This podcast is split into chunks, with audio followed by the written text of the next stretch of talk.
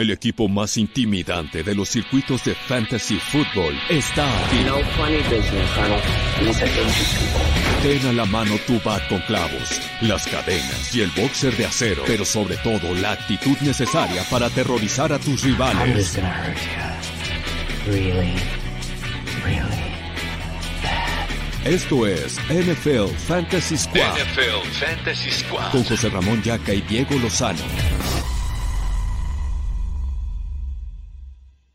¿Qué onda amigos? ¿Cómo están? Bienvenidos a Fantasy Squad presentado por Draftea. Como saben, qué puntualidad, Dieguito, 800. Estamos aquí con todos ustedes. ¿Cómo andas, güey? Bien, contento de estar aquí contigo y hoy, el día de hoy, tengo un anuncio porque soy este Diego, Inside- Diego Insider de los Niners. Entonces, tengo un anuncio para toda la afición de los Niners eh, bastante interesante que creo que les va a gustar a mucha gente.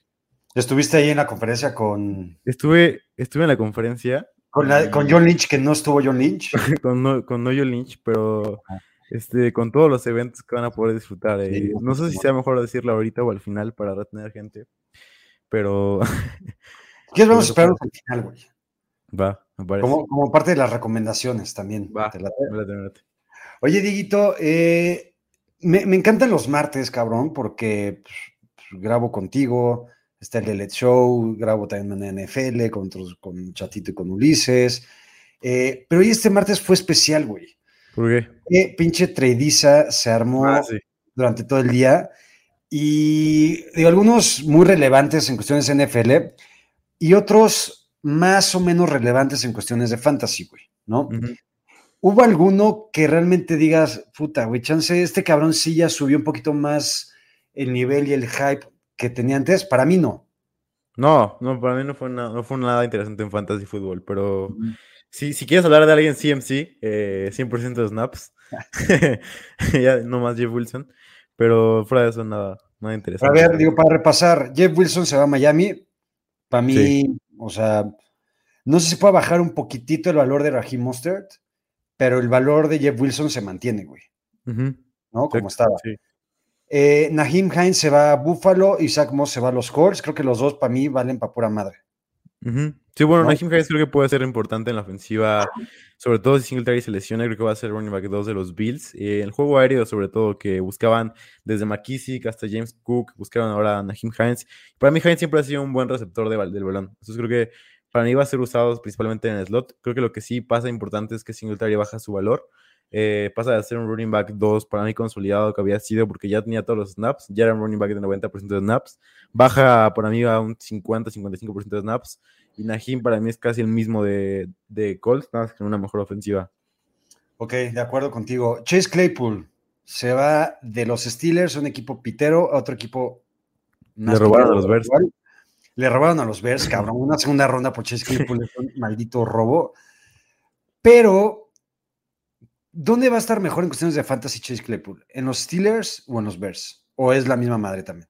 Para mí es lo mismo, creo que para mí es exactamente lo mismo. Digo, falta ver qué pasa con Justin Fields, que se ha visto mejor estas dos semanas. Eh, creo que si, si quieres ver qué le, qué le beneficia más respecto a su talento físico, creo que es Justin Fields, porque vimos justamente la semana pasada un pase perfecto a Velus Jones, de pase de más de 20 yardas, creo que fue. Velus Jones la suelta completamente, o sea, Fields le Sí. pone una belleza de pase. Creo que este es el tipo de balones que, que Claypool eh, sabe, sabe recibir muy, muy bien, 50-50, pero el problema es eh, qué tanto volumen va a tener en una ofensiva primordialmente terrestre. Y la segunda es que también está Mooney ahí, que no es una ofensiva principalmente que te emocione. Entonces creo que para mí mantiene su valor como wide receiver 3 bajo junto con Mooney. Y Mooney para mí baja su valor bastante. Totalmente de acuerdo contigo. Este, la verdad es que. Ahora sí que de todos los trades, y ya pasando los últimos 10 días, dos semanitas, en donde empezó como a haber mucho movimiento, el realmente chingón en cuestiones de fantasy es el de Christian McCaffrey. Sí, y bueno, también Hawkinson fue. Ah, bueno, Pero- Hawkinson, ah, claro, los Vikings. Ese es bueno, güey. A mí ese sí me gusta más para que veas. Sí, ese fue muy No. bueno. O sea, lo- lo- los Vikings, creo que lo que le hacía falta en cuestiones de NFL era un Tyrant chingón. Ujú, Creo que Hawkinson nunca pudo desarrollar su potencial porque estaba en los Lions. Y creo que creo que para niveles fantasy Hawkinson es un poquito más mm, alineable, por así llamarlo, o tiene un poquito más de upside.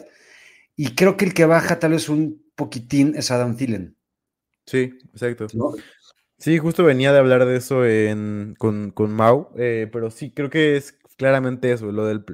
Para mí, dos, dos lugares principales donde Thielen pierde targets. El primero es en play action, en donde lideraba el equipo de los Vikings con 42% de los targets en play action. eh, y Hawkinson era el segundo en targets en ese tipo de jugadas. Entonces, para mí, ese va a ser el lu- lugar principal donde va a perder targets Adam Thielen. Y el segundo es en la zona de anotación, donde fue eh, de los líderes de los Vikings, pero creo que va- creo que va a bajar bastante con Hawkinson ahí. Creo que, como tú dices, creo que lo que necesitaban era un end justamente para que pudiera hacer esta, este revulsivo en la zona de anotación y también este revulsivo en play action que le hacía tanto falta a Kirk Cousins. De acuerdo. Dieguito, otra vez, gracias por ayudarme con el guion. La vida es complicada a los 40 años, güey. Pero ahora que eres un adulto, empezar a entender lo que es este tipo de, de vida, güey, y de, y de tener que trabajar, mantener una familia, güey. Pero aquí me, me gustó mucho el guion que te armaste hoy, güey, porque creo que vamos a tener un poquito de todo. Y lo primero que, que pones en cuanto a temas es nuestros takeaways, ¿no? Los, ¿cómo lo pusiste? Eh, takeaways de la primera mitad de la temporada. Ujú. Eh, a ver, empiézale. Sí, el primero creo que y uno muy importante es que Camara regresó y eh, lo puse también ahí, creo que Camara, regresó, también regresó Eckler, ambos que se veían bastante mal al principio, sobre todo Camara creo que es el que más eh, cambió a cómo estaba, principalmente porque creo que gran parte de lo que estaba haciendo era porque estaba lesionado, ya por fin anotó touchdowns, por fin es el mismo, creo que es un gran parte de la, de la, más bien de las últimas cuatro semanas, primera mitad completa, Vemos que Tyreek Hill es completamente élite, es un wide receiver increíble que no le afecta nada. Ni a los Chiefs le afecta perder a Tyreek Hill, ni a Tyreek Hill le afecta perder a los Chiefs. Es un, un cambio perfecto y ayuda demasiado a que Tua juegue mucho, mucho mejor. Creo que si Tua le debe algo a alguien es a Tyreek Hill por lo increíble que es y por lo por, porque siempre está abierto. Creo que el principal takeaway es que Tyreek Hill pueda terminar siendo el wide receiver uno de la temporada. Sí, de acuerdo. Eh, yo, en cuestiones fantasy, se me, me preocupé cuando vi a Cooper Cup ya en las últimas jugadas del partido contra los Niners, güey. Pensé que estaba por valer madre su temporada y al parecer ya no es nada grave y está día a día. Eh, creo que sí, Tyreek Hill es, va que vuela, güey, para ser el wide receiver número uno y Jalen Waddle para ser un top 5, güey, top 7, güey. Sí. O sea, yo, yo, no, yo no recuerdo, porque a ver, el año pasado entre Jamar Chase y T. Higgins, T. Higgins no creo que haya terminado dentro de un top 10. No sé si tú recuerdes, güey. Creo que terminó top 12. Ajá. Pero que Waddle y Hill con Tua de coreback, que la neta está callando chicos, Tua bien, acaben dentro de un top 7, top 8, que lo veo bastante viable. Me parece chingón. Mira, vamos a aprovechar que ahorita hay poquitas preguntas, güey. Creo que la gente se fue a chupar en la de Día de Muertos, güey. Pregunta Américo, ¿qué hacemos con Jonathan Taylor? Creo que Jonathan Taylor tuvo un mal partido la, la semana pasada, tuvo un fumble, pero creo que Jonathan Taylor va a estar, va a estar bien, o sea, creo que va a seguir siendo un top 5. Sí, sí, sin duda. Y sobre todo con el cambio de Heinz, creo que esperamos que tenga más snaps, sobre todo por aire, que pueda correr un poco más de rutas. Creo que es lo que más queremos que tenga JT. Para mí sube su valor un poco más todavía. Creo que si hay alguien que quieres comprar barato es, es JT. De acuerdo, dice Arturo Castro, un gusto ver al experto esta temporada, Diego, y también a Jack. ¿Qué la. Sigo invicto, güey, En... en la ¿Cuál? liga de cobertura. No, no puede ser. 0-8, cabrón. No puede ser. No lo puedo creer yo tampoco, güey. No lo ¿A puedo quién tienes en ese roster? Mira, se los voy a decir, güey, para que vean que tampoco estoy tan pendejo, güey, y, y- y es un equipo, creo que competitivo, güey. Pero que no, no, no juntan todos el, eh, una buena semana. Mira, es Tua, Ajá. Dalvin Cook, Darrell Henderson, Tyler Lockett, T. Higgins, Dalton Schultz, Brandon Cooks y la defensa de los Cowboys. Y en la banca, Divo Samuel y Justin Herbert. Ah, está, está muy bien. Para Está muy bien. cabrón. El problema es su Tyrant, creo. Sí, pero de todas formas, güey. O sea, Sí. Pero bueno, en fin, así, así es la vida. Eh, ¿Algún otro takeaway de, de mitad de temporada, Dieguito? Creo que uno bastante importante, que bueno, no, no se dio como tal esta semana, pero Joe Jacobs sigue jugando increíblemente bien. Lo dijimos primeras cuatro semanas que había sido espectacular. Después de las primeras cuatro tuvo otras cuatro muy muy buenas. La última, como digo, no fue increíblemente buena como siempre, pero fue por lo menos decente. Jacobs para mí está siendo de los grandes, de las grandes sorpresas de la temporada. Obviamente CMC para toda la gente que nos escuchó aquí sabía que no había nada que dudar con CMC y lesiones, eso era una completa falsedad y no, no debíamos de irnos por ese camino. Y bueno, eh, uno que me parece es más como de la del segundo cuarto de la temporada, que no es tanto como la primera mitad, pero el segundo cuarto es más, es el resurgir de Brandon Ayuk, que para mí Ayuk puede ser de los league, de los league winners de temporada eh, que nadie habla. Pero aquí sí, y justamente digo, eh, en, unos minutitos vamos a pasar justamente a, los mejores takes que dimos este, antes de empezar la temporada y también a los peores. Pero creo que uno de ellos fue justamente Brandon Ayuk. Y desde el año pasado, si, si te acuerdas, güey. Eh, desde el año pasado nosotros decíamos que eh, justamente había que esperar a Brandon Ayuk. Si te acuerdas, güey, puta, la mitad de la temporada era para tirarlo. estuvo castigado, estuvo en la perra de Shanahan. Regresó a la mitad de la temporada y desde ahí, este, güey, fue un wide receiver súper, súper constante, güey.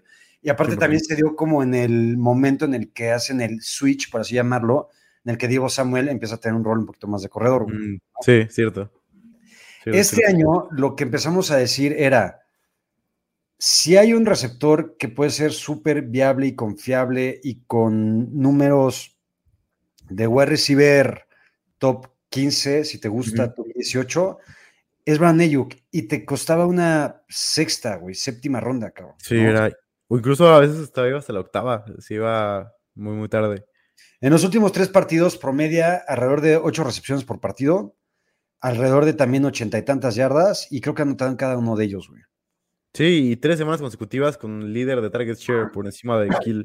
Digo, una cosa que esto es más como una visión de fan de los Niners que seguramente compartirás, eh, que algo relevante para Fantasy, pero podría ser algo relevante para Fantasy, es que no deberían de sobreusar a Christian McCaffrey como lo hacían los Panthers. Creo que mientras sigan teniendo ese equilibrio que no, casi nunca tiene los, los Creo que un problema muy grande de Shanahan es que no tiene un equilibrio siempre. O sea que si Divo juega bien, Kill tiene cero puntos. Si Kill juega bien, Divo tiene cero puntos. Si CMC juega bien, un jugador no tiene nada. Creo que el problema más grande de los Niners sería darle todos los snaps a McCaffrey, todos los targets a McCaffrey, como lo hacían los Panthers en la temporada, que no les, no les salió nada bien.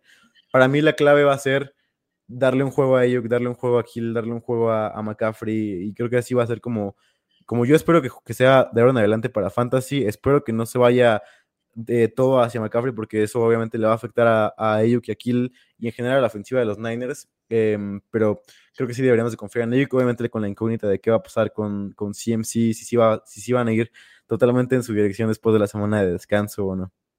Oye, antes de ir con los mejores takes que hicimos y los peores, a ver, te quiero preguntar tu top 3 por posición, ahorita mitad de temporada, para finales de la temporada, güey. ¿Te late? Para rest of season, ok.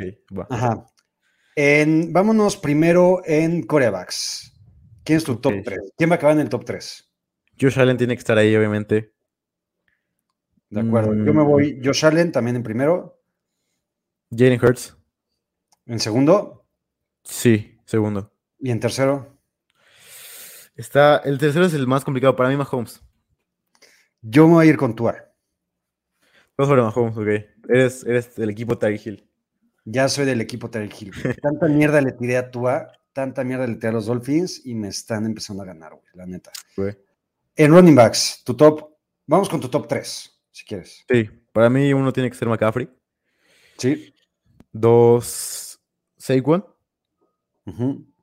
Y tres, Viene, se viene el frío, se viene diciembre y solamente hay un rey del, invierno, se llama Derrick Henry. Venga, yo me voy con. Puta, es que me duele dejar a Nick Chop, güey, pero me voy con Henry, McCaffrey. No, y se me voy con Nick Chop. Güey. Venga, dejo, a Barkley afuera en el cuarto, güey. Receptores, tu top 3. Mm, Hill, número uno. Sí. Justin Jefferson. ¿Estás de acuerdo? Sí, ¿estás de acuerdo? Uber Cup. Venga, ahí creo que no hay pierde, güey. Sí. La neta. Y en Tyrants voy a empezar yo. me voy con Kelsey, Ujú. Andrews. Ujú. ¿Quién te gusta para el 3, güey? Es lo que estaba pensando, porque podría ser kill, pero se viene el problema que te digo de la distribución de Sí, va a de haber, va a haber un chingo. Ajá. Sí. Dame a Sackers. Puta. Entre Sackers y George Kittle me quedo con Kittle. Pero, güey, la neta, digo, lo que hemos platicado desde casi, casi semana 1 o 2, güey. Sí. Fuera de Travis Kelsey y Mark Andrews, O sea la que- neta es que no hay ningún Tyrant que realmente sea confiable. Dice Douglas López, Hawkinson, no creo, no creo que le dé. Está, está complicado. Con Jefferson ahí está complicado. Ahora, quiero hacerte una pregunta que está bastante interesante. Ahora, quiero uno que me diga, que me digas que puedas comprar barato de cada posición. Quarterback. Ok, está buena. De coreback me voy con Daniel Jones. De running back me voy con, con Raheem Mostert. Creo que todavía se vienen cosas mejores para Raheem Mostert. Sí. De wide receiver me voy con Brandon Ayuk. Y de tight end me voy con Hawkinson. Ahí sí. ¿Tú? Sí. Yo voy, me voy de quarterback. Creo que me mantengo contigo. Daniel Jones es el, el target para comprar barato el resto de temporada. Running back, con tu ¿eh? chico. Con, ¿Con tu quién? chico. Damian Pierce. Damien Pierce, venga, Dieguito, te estás subiendo al tren ahora sí. es- Para mí Bienvenido. es el, el candidato para comprar barato esta semana y esta semana. Y wide receiver tengo dos que para mí van a romperla por completo. Para mí van a terminar entre el top 10 de wide receivers. El primero va a ser Davante Adams, que la gente está completamente odiando ahorita. Y el segundo va a ser Amon Russell Brown. Me gustan. Me gustan mucho. Venga, Dieguito, mejores takes hasta ahora nuestros. ¿Cuáles tienes en la mente? El primero, y es algo que es el que más me ha gustado de toda la temporada que, he hecho, es el de los Broncos. Yo estaba completamente abajo con los Broncos, decía, güey, no, no hay manera que esto funcione bien, no hay manera que esto vaya a ser luego, luego bueno, no hay manera que Russell Wilson sea bueno en el sistema de Hackett, porque siempre había visto a Russell Wilson trabajar en su estructura de pases verticales, cambiarle un sistema tan clavado a Russell Wilson no iba a salir nada bien, y para mí los Broncos en Fantasy y en la NFL real nunca iban a funcionar tan bien la primera temporada. Para mí, si me preguntas qué va a pasar la siguiente temporada, para mí puede ser un resurgir de Russell Wilson como el que tuvo Rodgers en su segundo año con el sistema de la flor, que fue algo increíble, precisión, eh, completamente efectivo. Pero esa temporada, la primera temporada con el sistema de la flor siempre es complicada. Entonces, creo que ese fue mi me- mejor take. Evitar a Sutton, evitar a Judy, eh, evitar a Russell Wilson en fantasy. O sea, ¿sigues creyendo que el próximo año sí va a jalar ese equipo? Creo que sí, porque era muy, incluso, no sé si lo recuerdas, pero seguramente sí, era la misma narrativa con Rodgers en 2019 y, y el draft de Jordan Love y veíamos que nadie creía en los Packers y los Packers eran horribles y, y Aaron Rodgers jugaba mal.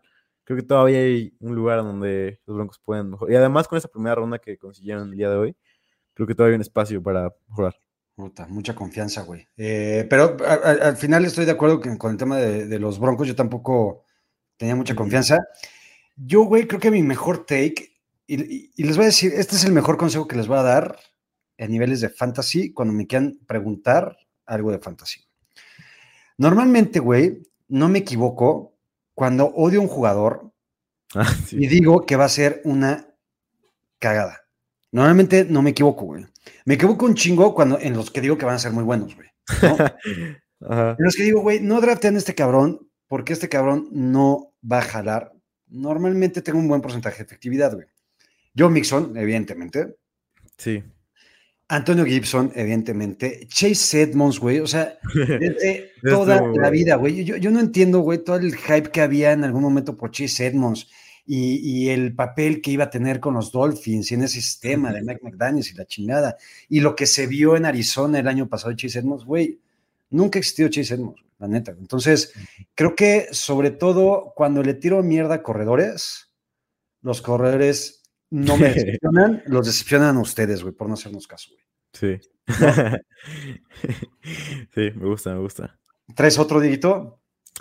Eh, digo, hay varios jugadores que podríamos mencionar que, que nos ha ido muy bien. O sea, hemos tenido a, por ejemplo, Jamar Chase, el wide receiver 9 hasta ahora en puntos por juego. Digo, hoy en su lesión afectó, pero al principio había gente, o sea, que me escribía en DMs de, güey, ¿por qué, me, por qué me, tú pagas mi liga porque me recomendaste llamar Chase en primera ronda? No sé qué, era como, me daba bastante cringe. Pero, Oye, ¿qué, güey? ¿Y si, y si la ganan, te pagan o qué? Sí, o sea, digo, hay, hay gente muy rara en los DMs de Twitter. Seguramente tú sabrás más de eso. Sí. Eh, pero sí, igual Aaron Jones creo que no ha aparecido nada malo. Digo, ha tenido semanas malas, pero en general creo que es un muy buen pick de, de fantasy fútbol. Eh, AJ Brown lo recomendamos bastante. Yo te voy, yo te Eh, voy a criticar al- un, un par que tú me diste a mí, güey. Venga. Que nunca estuve tan arriba en eso. Y creo que tú sigues de alguna manera, güey. Pero no creo que vayan a jalar como tú esperas, güey. ¿Quién? Christian Kirk, Ah, sí. Gabe Davis, y me duele, y Rondell Moore. Güey. Venga, defiéndete, Dieguito. ¿Por qué sí, güey? Kirk tiene, es el líder de target share de, los Jaguars, tiene que demostrar por qué eh, es el wide receiver uno de los Jaguars. Creo que también gran parte de que no ha surgido bien es porque en la zona roja Trevor Lawrence ha sido el peor quarterback de la NFL fácilmente.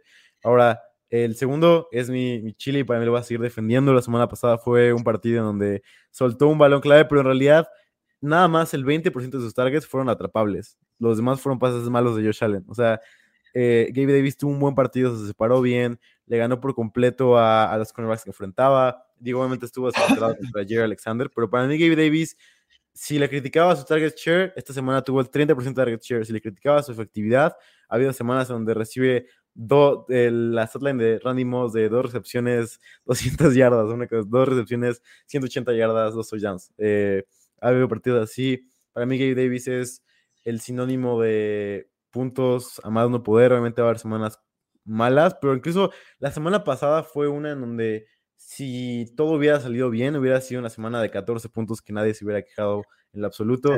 Digo, hubo, hubo, creo que dos de sus pases a su dirección fueron interceptados. Eh, entonces creo que gran parte de todo eso estuvo mal. Te voy a dar dos takes míos ridículos, güey. Venga. El primero, y, y ahí sí tú me decías, cabrón, no, no entiendo por qué confías en ese güey. Y yo te decía, no, es que sí va a jalar. Najee Harris.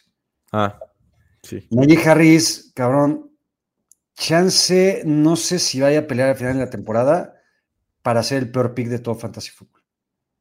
Sí, puede ser. Primera No. ronda. Porque es una primera ronda. Eh, Najee Harris y el otro es Daniel Mooney. Yo la vez que pensé que Daniel Mooney, aunque no tienes Ujú. chance que invertir tantísimo en él, no pensé que, vayas, que, que hubi- que hubiera sido el, el medio fiasco que es, güey, ¿no? No Sí. sé si es culpa suya, no sé si es culpa del equipo, no es culpa de Justin Fields.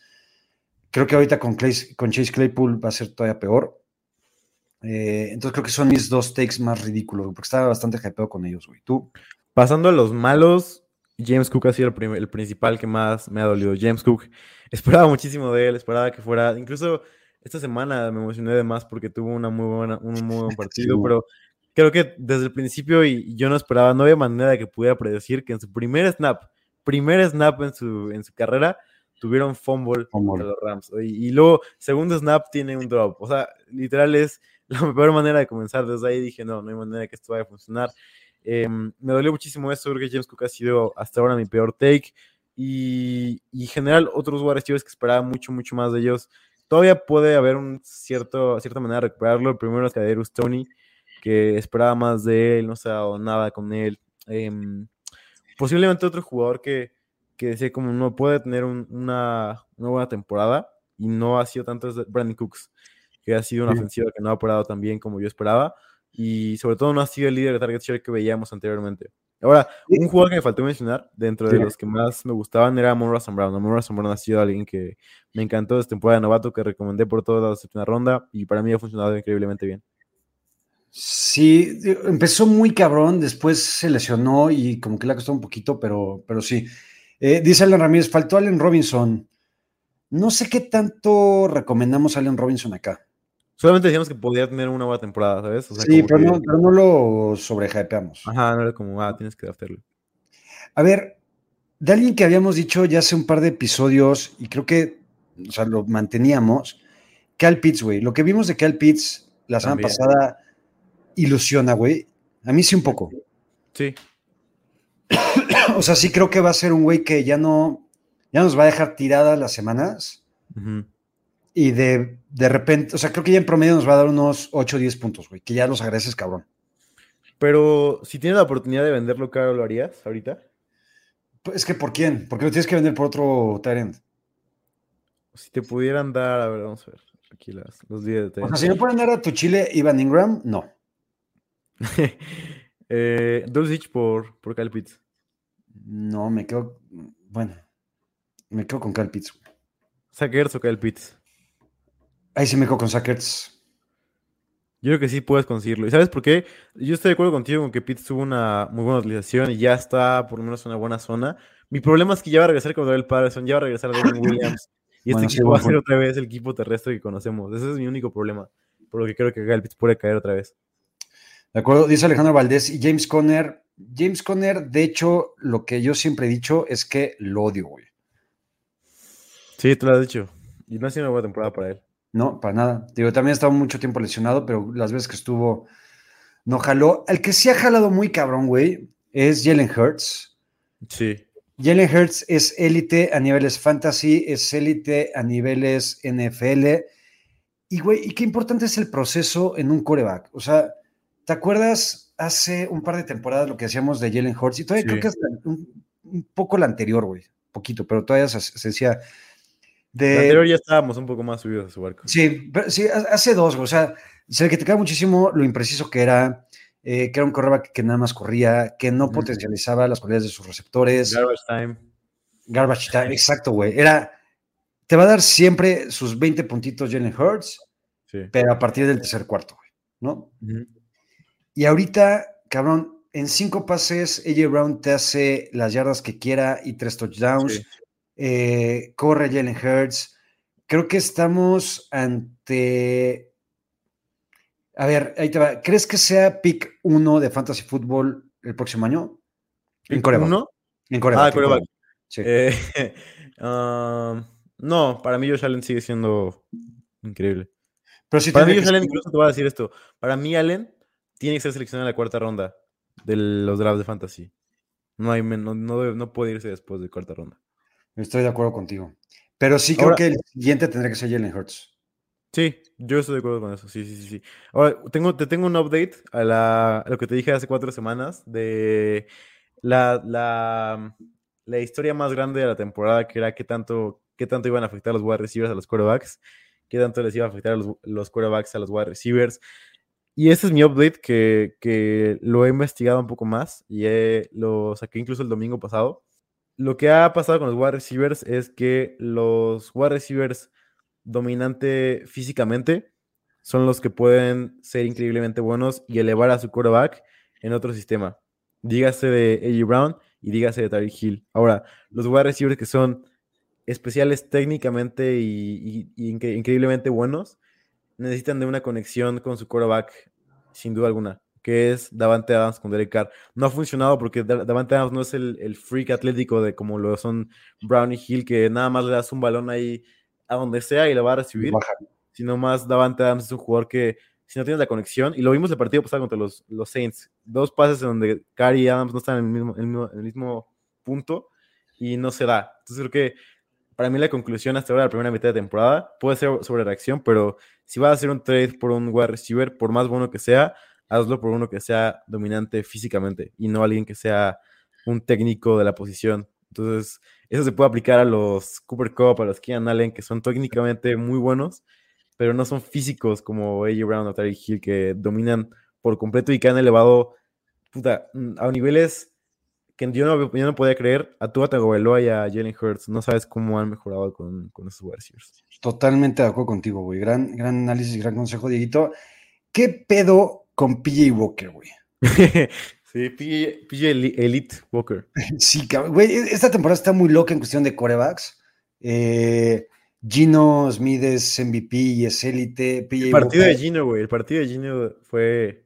No mames. Contra los Giants. sí, cabrón. Y, y Walker, a ver, no ganó el partido nada más porque los oficiales son unos ojetes con, con DJ Sí, Moore y, Piñeiro. y porque Piñeiro no tiene madre. Pero ese pase de PJ Walker acabó en el partido contra Atlanta, güey, pase de cincuenta y tantas yardas, faltando 15 segundos para que acabe el partido, güey.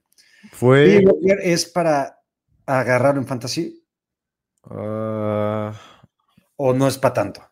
Yo creo que no es para tanto. Porque sobre todo si Justin Fields está disponible, creo que Justin Fields es el, el target principal. Pero lo que iba a decir es que el pase de PJ Walker fue el más largo en la historia de Next Gen Stats, que creo que son como 10 años.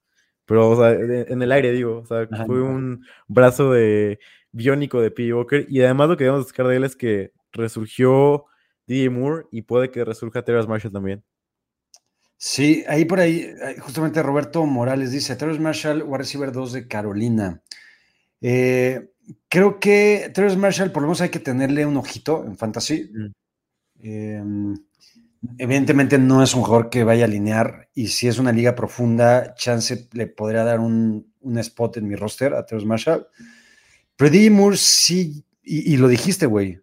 Justamente lo, lo dijiste desde ya hace un par de semanitas que DJ Moore iba a empezar ya a, a despuntar y a tener ya mucho mejores números y la neta es que ahí va, güey. ¿no? Va muy Entonces, ¿Tú agarrarías Ahí a. PJ? em, no, no creo. Está complicado. O sea, por ejemplo, si estuviera disponible Aaron Rodgers y PJ Walker, ¿a quién agarras? Uf.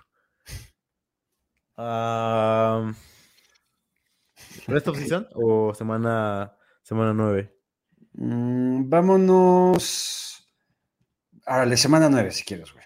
Semana 9, yo creo que prefiero a Rodgers. Pero pensándolo, güey. Pensándolo, pensándolo muchísimo. Muchísimo. Sí. Puta, pobre Aaron Rodgers, güey. Si, si este cabrón estuviera escuchando que ya estamos dudando entre él y PJ Walker para alinearlo en fantasy, se suicida, cabrón. Aparte, ¿sabes qué es lo peor? Que el tipo viene de un partido muy bueno contra los Bills. Si ves el partido Sí. de Rodgers, Sí. es un pase a Romeo Dobbs increíble, pasas a Morituri, que es un dime. O sea, no tuvo errores casi, casi. Y en general, creo que el gran problema de él es que no confía en sus wide receivers y no puede hacer jugadas increíbles, sino que toma los sacks. O, por ejemplo, lo decía Chris Golliver de la en la transmisión del domingo, pero no tiene la, la cadencia con la ofensiva que tiene normalmente y eso le afecta muchísimo en la- a la hora de poner puntos en el marcador. Y Sí, juega en fantasy. De acuerdo, y aquí lo que dice Vicente, pero para empezar a coreback con bye, ¿cae bien PJ o no? Sí, yo creo que sí. Sí. O sea, si vas a estar entre, puta, güey, no sé, Mac Jones, Zach Wilson, este, Jimmy, que es élite y lo amamos, güey, pero sí. O PJ, la neta es que sí me voy con PJ. Sí. No. Eh, güey, lo que sí es que tu Baker y tu ídolo ya, ya no va a regresar, ¿verdad? No, Ya, no, no, ya se acabó. Se acabó se eso. acabó, se acabó para siempre. Se acabó para siempre. Así no. Andy Dalton. ¿Qué pedo con Andy Dalton? ¿Buenas fueron los Raiders o, o- o va a resurgir ese cabrón? Aparte lleva varias semanas jugando muy bien. O sea, temporada de Dalton ha No, sido... no jugando muy bien. No, no, no, no mames. Jugando muy bien, no. Creo que, ¿sabes por, qué- ¿sabes por qué creo? Porque creo que las estadísticas de Box Score dicen que tuvo dos intercepciones contra los Cardinals, pero en realidad el tipo puso un chorro de puntos en el marcador y ninguna de las dos fueron su culpa. O sea, la- en una le pegaron. Un pick six. fue- El pick six le pegaron en la, en la mano. Tuvo dos pick six. Ajá, el otro fue culpa del wide receiver. Sí, eso sí, eso sí. Está bien. o sea, creo que ha sido un buen jugador. Ha sido un buen jugador. O sea, me hace venir a defender a Andy Dalton en fantasy, güey. Nunca pensé que, que lo iba a hacer, pero Dalton es un buen jugador. No mames, pinches corebacks este año han estado cabrones, güey. Sí, A ver, este tema me encanta, Dieguito. Coreback de segundo año. sí. Yo platiqué justamente hoy en la mañana con José Pablo Cuello, güey, y, y- y puse ese tema en el que creo que de todos los corebacks de segundo año, eh, chance solo dos se podrían salvar dentro de algunos años de llamarles Boston. Y creo que es Trevor Lawrence, aunque, o sea, si ahorita lo, lo analizas, no, horrible, sí. es horrible, güey. Chance Justin Fields, si en algún momento algo pasa con los Bears. Y a Trey Lance no lo quiero contar, nada más porque no lo hemos visto, güey, ¿no? Pero creo que Mac Jones, Davis Mills, Sí, Zach Wilson, Zach Wilson. creo que de todos esos cabrones no haces uno, güey. Sí, no, literal. sí, estoy de acuerdo. Y, y creo que el gran problema, y sabes, no sé si te acuerdas, pero en el partido contra los Bills, de los Patriots, yo puse, puse lo de Mac Jones no tiene un cielo más alto que esto. Para mí este es el cielo de Mac Jones. Y me decían, no, es un ridículo. ¿Cómo crees que va a ser el, el cielo de Mac Jones su temporada de novato y todo? Y los Patriots solamente hicieron peores. O sea, ¿qué esperas también de una ofensiva dominada o controlada por los dos peores head coaches en la última década. O sea, Matt Patricia y George son los, los coordinadores de esta ofensiva y es horrible. Pero sí estoy de acuerdo, sobre todo con Zach Wilson, que tú crees, ¿cuál crees que es como el principal problema de, de él? Es el mismo, güey.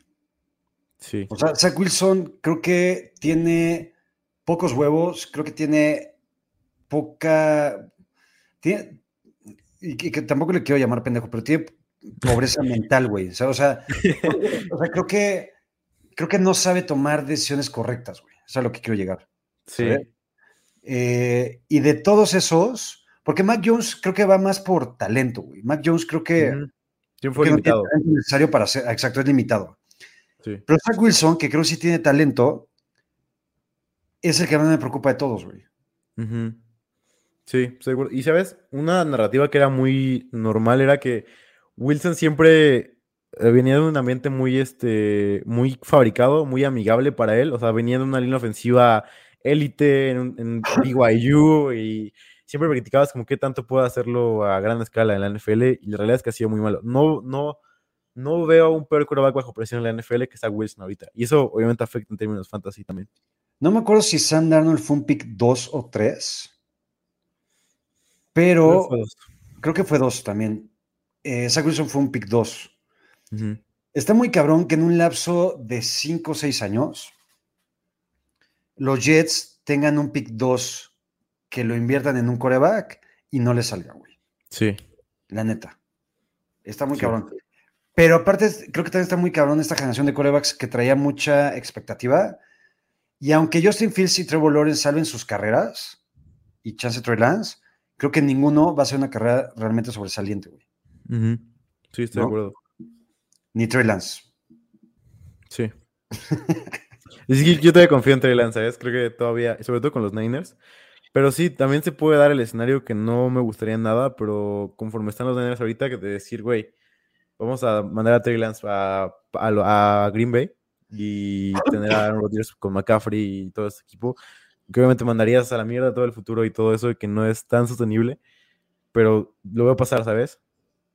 De acuerdo. Aquí dice Alejandro Valdés, ¿qué sabe el futuro de Trey Lance? ¿Qué ves en Trey Lance, güey? Para mí, Trey creo que tiene por lo menos un año más de experiencia, pero es muy difícil que dos años, que dos años no juegue bien, no juegue y el tercero juegue bien. Digo, siempre que hablamos de, de quarterbacks eh, novatos, debemos de evaluar hasta el tercer año casi siempre, porque es como el que importa. Veíamos videos de Josh Allen en su primer año y Sí, era acuerdo. ridículo, o sea, no, no había manera de que fuera bueno, y el tercero ya repuntó, porque a partir del tercer año es donde podemos medir a quarterbacks. Si imaginemos cosas súper chingonas y San Francisco van al Super Bowl, adiós Jimmy también. Sí, yo creo que sí, yo creo que sí. Qué mamón eres, güey. Qué mamón sí. eres, Jimmy, ¿por Porque con esta ofensiva tienes que darle poco crédito a Jimmy G, sinceramente. Qué mamón eres, güey. Eh, los que ya no son mamones, Diguito, y hace ratito lo, lo- los platicabas, era Camara y Ekeler. Pero aparte de ellos, que ya, ya ahorita medio platicamos de, de, de, de Camara y Ekeler hace un ratito, creo que Dalvin Cook también se podría meter ya en ese, Sí, en, en ese grupo, güey. Dalvin Cook también empezó bajón y Mattison ahí de repente también como que tenía algún este, ratito de juego y anotaba y demás, le quitaba algunos puntos. Creo que Dalvin Cook ya, a ver, creo que esos tres, que yo sobre todo con Ekeler y con Camara tenía ya poca confianza, ujú. Creo que van a empezar a jalar y van a ser también corredores top 8 a final de la temporada. Sí, para mí te quedas corto, creo que para mí los tres podrían ser top 5. creo que Cook sobre todo tiene un calendario muy muy fácil de ver en adelante, creo que es como el tercero más fácil de todos los running backs. Le quedan partidos muy muy sencillos, no me acuerdo ahorita, pero viendo las estadísticas de Strength of Schedule, o sea, fuerza de calendario, eh, Cook es el que más fácil tiene de todos los demás, o solamente Camara tiene uno más sencillo que él. Entonces creo que esto agregando a que ya no está lesionado, creo que Cook puede terminar. Incluso no me sorprendería, y es un poco un voltec, que terminara como running back uno de la segunda mitad de temporada. Venga. Eh, con Dalvin Cook, cabrón, voy a ser 8, entonces imagínate. Chingada mala No sé qué pasa, es que, ¿sabes? Creo que yo también estoy en una liga de, de casa en donde voy 1-7 y tengo un equipazo, un equipazo, un equipazo, pero creo que el problema es como que cuando uno juega bien, otro hace cero puntos, ¿sabes? Entonces, es Justo. como- Si no hay constancia, y aparte también, muchas veces, y lo platicamos aquí también, creo que hace un par de semanas, la mala suerte del calendario, güey. Ujú. ¿no? Sí, exacto. Hay veces que vas contra los que más puntos te hacen, güey. Entonces, Sí, eres ganas el que más recibe puntos. ¿no? Ni pedo. Eh, ahorita que hablábamos de corredores, Kenneth Walker, güey. Ujú. Kenneth Walker creo que va a ser el novato ofensivo del año y creo que va a ser uno de los mejores picks, sobre todo en waivers, seguramente, Sí. también del año, si no es que el mejor. Sí, es de los Amon Razan Brown de, de los waivers de temporada.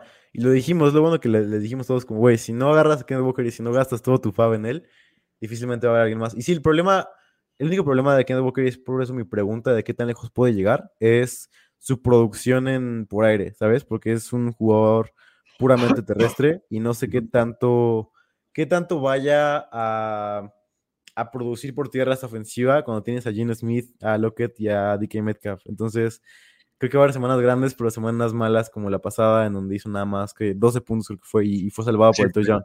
Ajá, exacto. Ya anotó.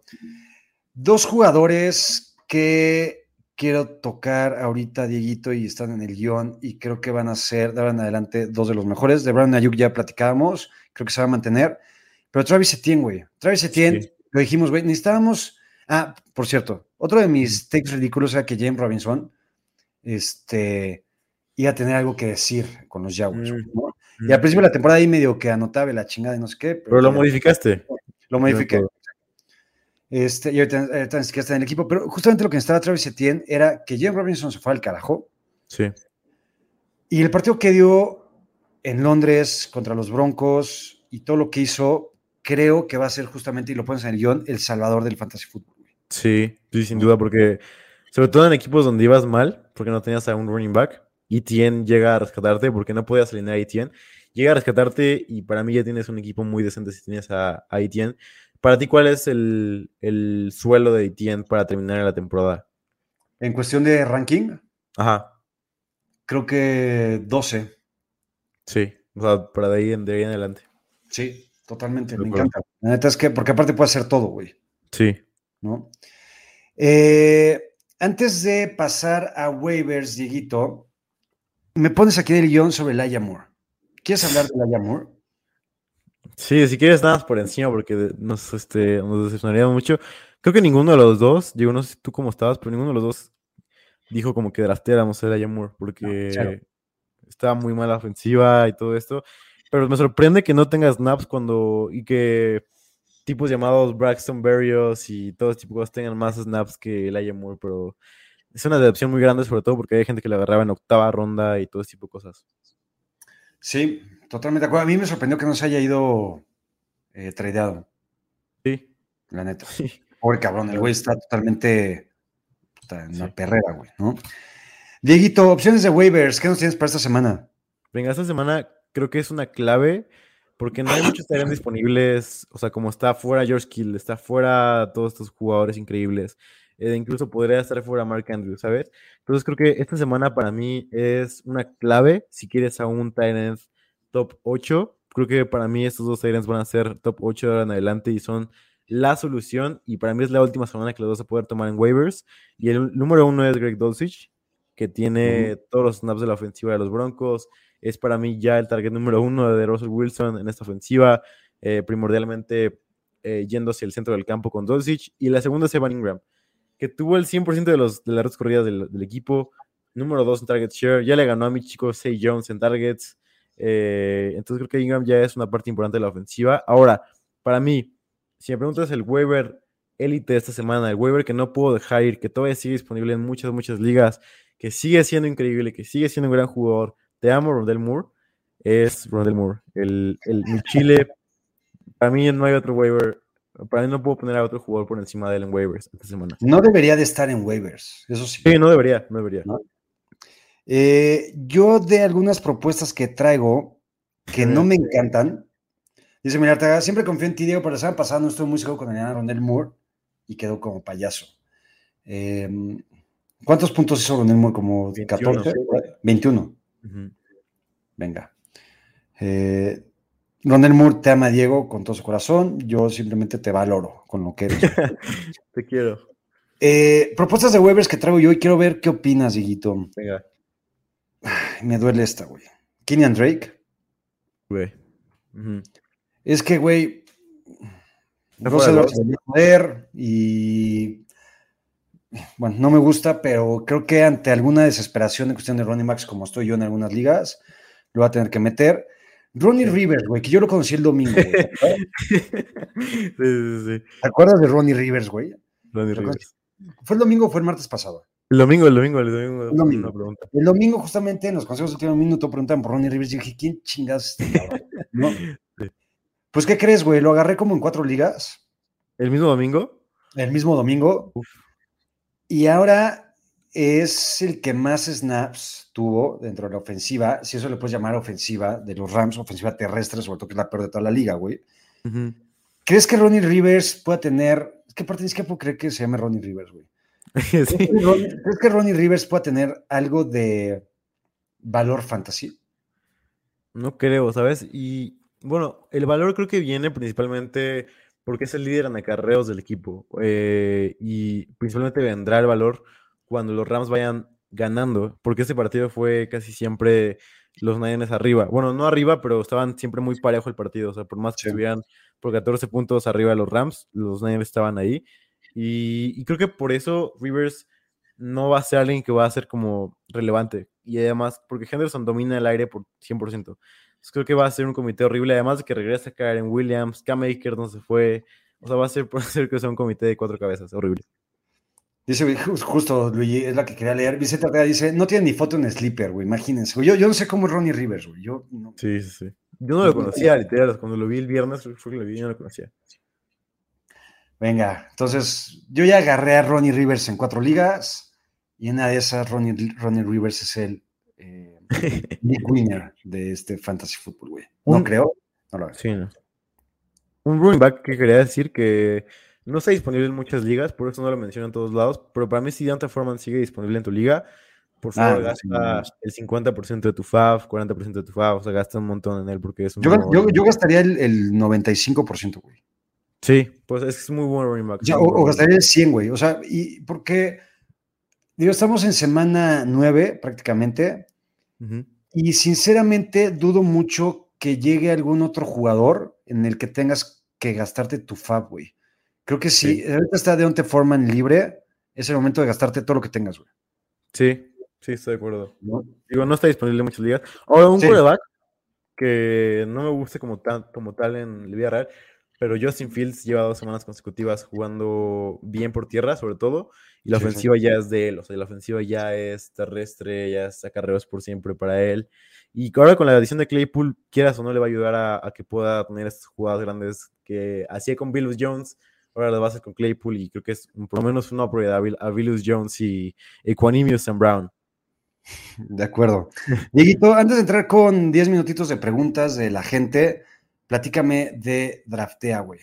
Mira, ahorita no me cargan los precios, pero les voy a decir los jugadores que tengo eh, disponibles para ustedes esta semana. El primero es DJ Moore. Por favor, vayan por DJ Moore. Es una ganga todavía contra los Bengals. Para mí va a ser un wide receiver top 12. Lo dijimos que uno de mis candados la semana pasada era que wide receiver 12, top 12 iba a ser DJ Moore. Así lo fue con esa jugada increíble. Aparte, no sabes cómo sudé. Eh, tenía el prop de DJ Moore más de 5 y medio recepciones. Ese prop fue una locura. Quedaban, creo que 5 segundos el reloj. eh, ya se veía. Aparte, sabes que había soltado un balón eh, así claro dos drives antes. Lo sudé increíblemente. Salté de, mi sillón cuando fue el touchdown de DJ Moore. Ahora DJ Moore va a ser más fácil. Va a ser una semana gigante de DJ Moore. Ahora, Chris Godwin contra los Rams me parece que es un- una muy buena opción. Creo que puede ser una semana de explosión para él. Eh, un wide receiver que me gusta bastante Zamora semana contra los Packers. Gabriel Davis contra los Jets. Va a ser otra semana de más de 30 puntos. Lo digo desde ahorita, lo voy a decir el domingo que me pregunten por él. Gabriel Davis va a tener una semana gigante. Por lo menos dos, dos touchdowns, voy a decir. Por lo menos dos Ándale, venga, güey, con todo, cabrón. esos son mis wide receivers hasta ahora. Ahora, de running backs, hay varios que me gustaría mencionar. El número uno, Damian Pierce. Damian Pierce contra los Eagles. Es un partido complicado, pero está fuera Jordan Davis. Y esto va a ser un factor importante para que los Texans puedan correr. Damian Pierce ya tuvo el 100% de la ofensiva dos minutos. Rex Burhead ya está fuera de esta ecuación. Así que me encanta él. Kenneth Walker contra los Cardinals sigue siendo una muy buena opción. Ramondre contra los Colts es una muy buena opción también. Y para mí, fuera de eso, creo que incluso Foreman contra los Bengals puede ser una buena opción. Fuera de eso no hay mucho, mucho más que, que agregar. Los demás, obviamente, no mencionan los típicos de siempre porque son opciones muy, muy, muy, muy obvias. Derrick Henry contra los, contra los Chiefs, eh, Camara contra los Ravens, JT contra los Patriots. Creo que todos ellos son muy buenas opciones. Como Tyrant, ya saben todos cómo funciona esto de draftea. Kelsey y Andrews, nada más. Em, y quarterback, para mí es una muy buena zona para tener a Jalen Hurts y sobrepagar por él. Creo que por más, por más caro que esté Jalen Hurts, contra los Texans en un partido donde son favoritos por 14 puntos, los Eagles van a, para mí van a ganar por tres posiciones, cuatro posiciones. Y también Allen contra los Jets va a ser una locura de ambos quarterbacks. Venga, pues ahí están las recomendaciones de Dieguito para Draftea. Ahorita solamente Luigi pondrá el link y demás. Entonces, para que ganen premios. ¿Ganaste en la semana, Dieguito? En la semana no jugué porque estuve, ahora estuve en los props, pero esta semana sí voy a jugar. Venga, ahí está. Eh, pregunta Luigi. Mark Andrews está lesionado y juega en Monday Night Football. ¿Vale la pena esperar o cómo nos cubrimos? Muy buena pregunta de Luigi. Venga. Bueno, yo esperaría, la verdad es que sí va a jugar. Obviamente hay opciones de que no juegue. Ahora, en caso de que no juegue, di tres muy buenas la semana pasada que me encantaron. Me voy a mantener con esas tres. Número uno, Dallas Geder para mí, top 5 esta semana contra los Texans. Eh, los Texans no tienen linebackers. Su linebacker es Camu Grugier Hill, que es el peor linebacker de toda la NFL. Para mí va a ser mierda por completo a él. Eh, contra los, contra los Seahawks, perdón, va a ser una muy buena semana para él. Y el otro va a ser Evan Ingram contra las Vegas Raiders. De Vin Diablo no ha sido mejor cubriendo, cubriendo así que para mí Ingram puede ser una gran opción para esta semana. Vientos, vámonos unos minutitos con preguntas antes de las recomendaciones del día. Entonces, si quieres, échale, Luigi. Dice Ronnie B. ¿Ingram o Dulcich? Yo aquí sí me quedo con Dulcich. ¿Tú? Yo también. ¿Conocías a Dulcich antes de que empezara la temporada? Sí, de hecho era uno de mis prospectos favoritos del draft. Eh, me gustaba mucho. Además de que tenemos siempre, lo veía en UCLA con la ofensiva de Chip Kelly y lo veíamos unos chinos que yo y siempre me identificaba con él, por eso. Eres un conocedor, Dieguito. Dice Ronnie B, tengo a Henderson en dos ligas como mi running back 2. ¿Qué harían? ¿Lo tirarían por algún waiver o creen que funcione como running back 2? Mm, buena la pregunta. Yo no lo tiraría todavía. Yo tampoco, sobre todo porque no es una buena semana para agarrar running backs. Justo.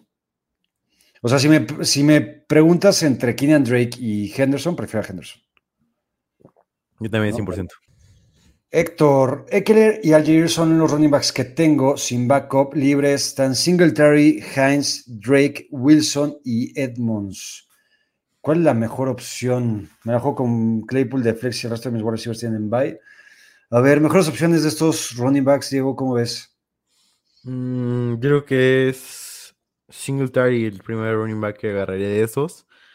Después pondría a Nahim Hines, posiblemente. Bueno, no. Es que creo que Gossi va a jugar. Mira, yo me pondría a Singletary en primer lugar. Después pondría a Drake. a Drake. Después a Wilson. Después a Heinz y hasta el final a Edmonds. Yo también, estoy de acuerdo. Y me te la juegas con Claypool de Flex. El resto de mis wide receivers tienen bye. Sí. Voy a hacer este wall take. A ver. Prefiero a Allen Robinson por encima de Claypool. Mm, yo también. Si está disponible Robinson, que está en la mayoría de las ligas disponible, yo iría por él por encima de Claypool. De acuerdo. Sobre todo con la edición de Cop y Higby. Sí, que creo que no son tan graves, pero vamos a ver. Miguel Ortega, por el bye tengo que soltar dos jugadores para cubrir wide receiver y Tyren. Tengo a Eno Benjamin, James Conner, Khalil Herbert, Hobart, eh, Dionte Johnson, ¿será? Viernes, yo creo. Viernes Johnson. En Weber están Dulcich, Ingram, Dobbs, Claypool, Carian, gracias. ¿A quién insultarías, Diego?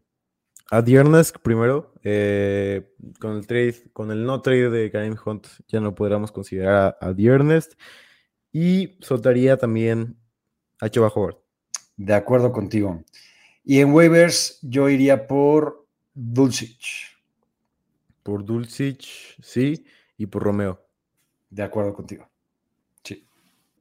Pablo Méndez, Chiquistriquis, hice un trade de Khalil y Amon Ra por Etienne. Comenten, me quedo con CD, Hopkins y Davante. Me gusta mucho. Muy bien, muy bien. Muy bien, felicidades. Y aparte lo dijimos que por más caro que estuviera ATN, tenían que comprarlo antes de la semana pasada. Entonces, Exacto. bien por ti. Y fue un buen trade. Sí. Jesús Niebla, entre Mostert y Singletary, ¿a quién tiran? Yo tiro a Singletary. Sí.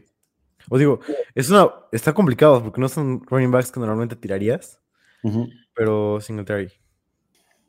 Vladimir, ¿qué esperan de Hawkinson en los Vikings? Como platicábamos al principio, creo que Hawkinson va a tener un alza en targets, en recepciones, en puntos fantasy. Está en una mejor ofensiva con un mejor coreback, con un mejor equipo. Entonces creo que, o sea, no, no va a ser Hawkinson top 2, top 3, pero creo que top 5, top 7, Sí. creo que puede ser, ¿no?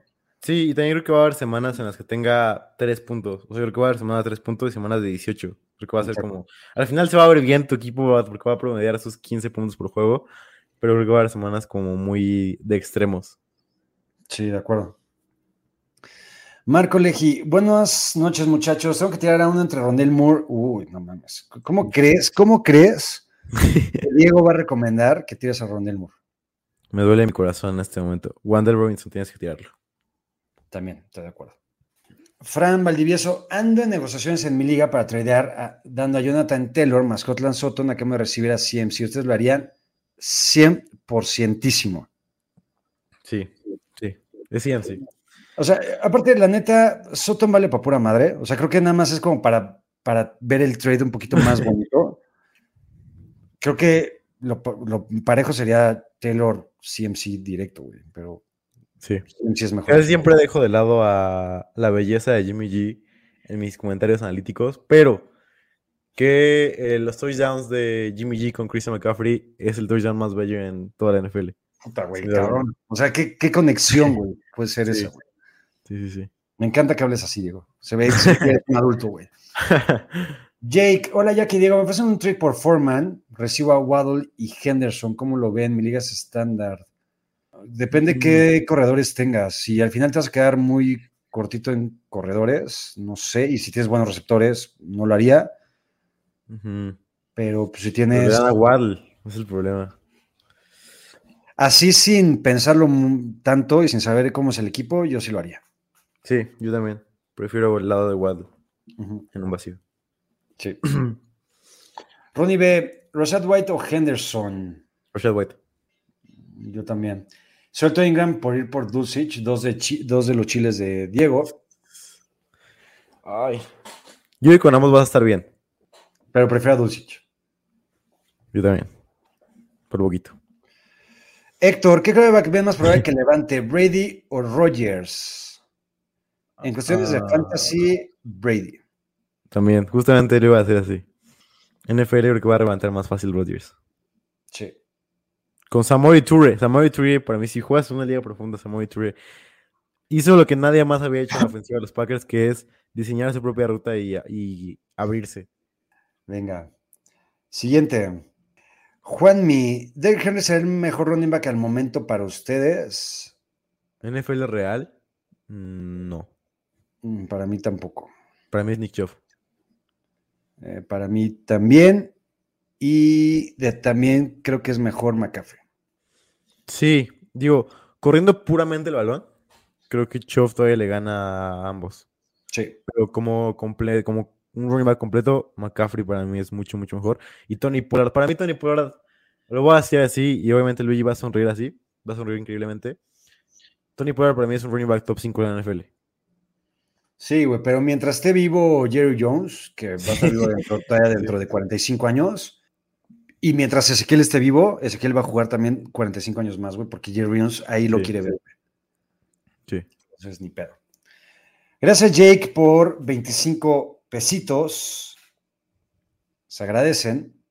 Dice Roberto de la Torre, Fantastic Squad, ¿qué hacemos con Elliot y con Najee? Creo Mm, que Elliot hay que mantenerlo y creo que Elliot es alineable. Sí. Najee, sí, por ejemplo, si agarraste y tuviste la, fuerte, la suerte de tener a Deontay Foreman, meto a Sí. Foreman en lugar de Najee, ¿no? Sí, para mí Najee, por su volumen puro, es un running back 2. O sea, creo que por eso no lo bajamos todavía más. Pero para mí no puede ser más que un running back top 20. Sí, y súper buen pedo. Ahora sí está la pregunta de Jake. Gracias. Eh, running back CMC, Herbert Murray, sí. CMC. Eh, wide receiver Gabe CD y DJ Moore. Uf, No lo hagas, no lo hagas, no lo hagas. la semana de, de- No, prefiero CD. Prefiero CD. Ah, venga, ok, muy bien. Estamos en línea. Sí. Sí, Pero CD. es- Obviamente le va a doler a, a Jake ver 40 puntos de Gabe Davis en la banca, pero va a ser la decisión correcta. Sí, estoy de acuerdo. Venga, vámonos con unas cuantas más. José Luis Lozano, buenas noches, banda. ¿Quién para Flex en Happy PR? ¿Sanders, Godwin o Khalil Herbert? Godwin Yo también Godwin. Contra los Rams. Sí. Venga, un par de preguntas y nos vamos. Raúl, eh, Jimmy G, que no nos gusta, nos llevó un Super Bowl y a dos finales de conferencia. De acuerdo, ha madurado y con McCaffrey, Yushik, Divo, Kittle y Ayuk y todas esas estrellas en el equipo defensivo y después de des- de descansar dos semanas, aguas. De acuerdo, Raúl, te amo. Raúl. Y venga, un par más, porque creo que hay alguien desesperado. Entonces, Carlos Alonso, Liga Happy pierde dos equipos. Tengo a Hawkinson, pero es su primera semana en Minnesota. ¿Qué me recomiendan? Mm, debe de haber más, ¿no? Sí, aparte, es que depende de quién esté disponible de Tyrant, ¿no? Entonces, Sí. eh, si está, no sé, Conklin, Ingram. a Ajá. Hawkinson. Si está Ingram, chances si prefiero a Ingram. Entonces, Tulsich también. sí. Venga, Abraham, ¿se la juegan con Rondell Moore por encima de Pittman? Yo los tengo Yo- muy, pegados, deja checar. Yo prefiero a Pittman. Oh, están pegados, literalmente tienen la misma producción de puntos. Eh, yo prefiero a Rondell Moore. Si cuando están así, si 50-50, prefiero a Rondell Moore. Venga. Dieguito, ¿con qué recomendación nos vamos por hoy? Venga, aquí les va ahora sí la- los eventos de los 49ers. Eso. eh, para, que puedan, para que puedan estar ahí, estar atentos con los Niners, obviamente. Primer evento que va a haber va a ser eh, en la Universidad Anáhuac, del miércoles al jueves, que va a ser una, ya saben, va a ser como, va a ser como un, una- un evento para los niños, porque el principal enfoque de esta semana previa al juego de los Niners es como que los niños puedan tener como más exposure hacia los Niners, hacia la NFL, para que puedan como conocer más hacia esto. Entonces van a ver como obviamente jueguitos de, de americano, obviamente también va a haber como cosas relacionadas a la escuela, como física, ciencia, tecnología, todo ese tipo de cosas. Ahora el jueves también va a estar este Sword of Sam y las 49ers Gold Rush en las oficinas de United Airlines. Eh, y ahora lo, lo interesante aquí es del viernes al lunes en la casa de los 49ers. Ya estuvimos tú y yo ahí, un muy buen lugar. Así es. Pinche gringo Barbecue Warehouse que está en Polanco. No sé si tú tengas la dirección exacta porque yo no me acuerdo. Híjole, no, no me acuerdo, pero está por atrás de Polanco, güey. Ajá, sí. Y bueno, ahí va para todos los fans de los Niners, creo que no hay mejor lugar, no hay manera que no pases tu, tu fin de semana ahí, literalmente, porque viernes de 6 a 9, viernes 18 de noviembre de 6 a 9 pm va a estar abierto, sábado de 3 pm a 10 pm y domingo de 12 pm a 9 pm. El mismo Alguido, el presidente de los Niners, dijo que va a estar viendo con ustedes los partidos de NFL, así que vale la pena ver un partido con un presidente de NFL, yo creo. La dirección, Eh, perdón que te interrumpa, Dieguito, es Lago Iseo 296. Ah, la UIC 2026. Entonces ahí tienen que estar. Ahora, si no consiguieron boletos para, para el partido de los Niners, ahí lo van a poder ver con regalos, con las porristas de los Niners, con el, con el Sordo Sam, que está bastante cool. Me hice amigo de él, nos tomamos una foto. Em, así que no se lo pierdan, tienen que ir a todas estas actividades si es un fan de los Niners.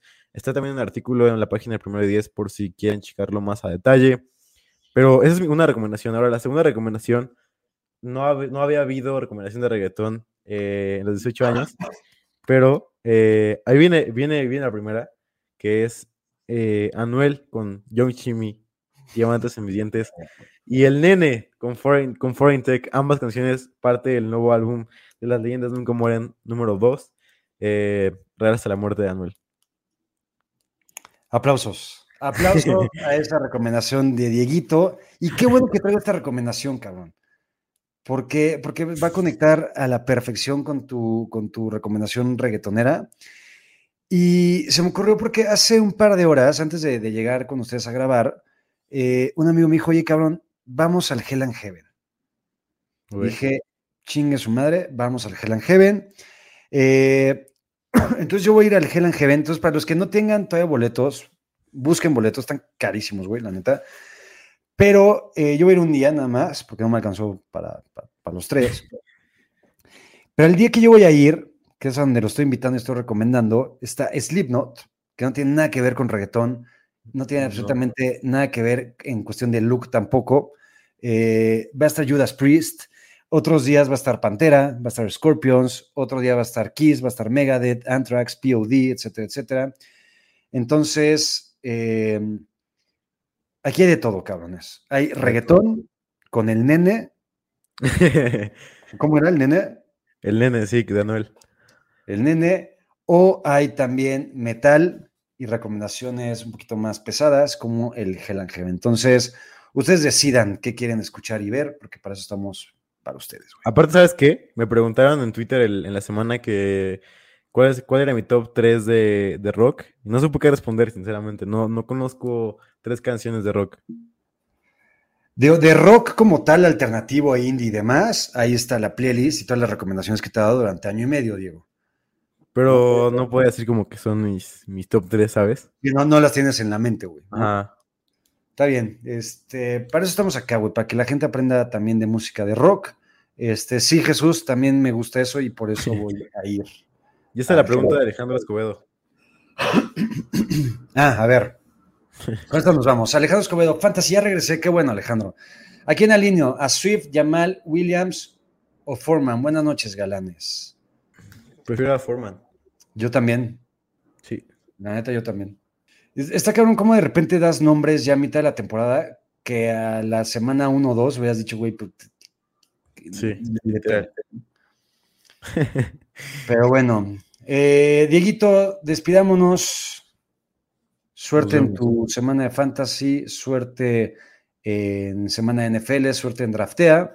Nos vemos el domingo, güey, ¿no? Nos vemos. Sí, vamos a darle y estén pendientes a mi Twitter por, por mis nuevos, este, mi nueva sección de props de apuestas para ustedes, usando mi modelo Rehoboam. Y el domingo aquí en Fantasy Squad con Dieguito, Luigi y yo mero. Bye. Ahora estás listo para partir cráneos y dominar tu liga de fantasy football.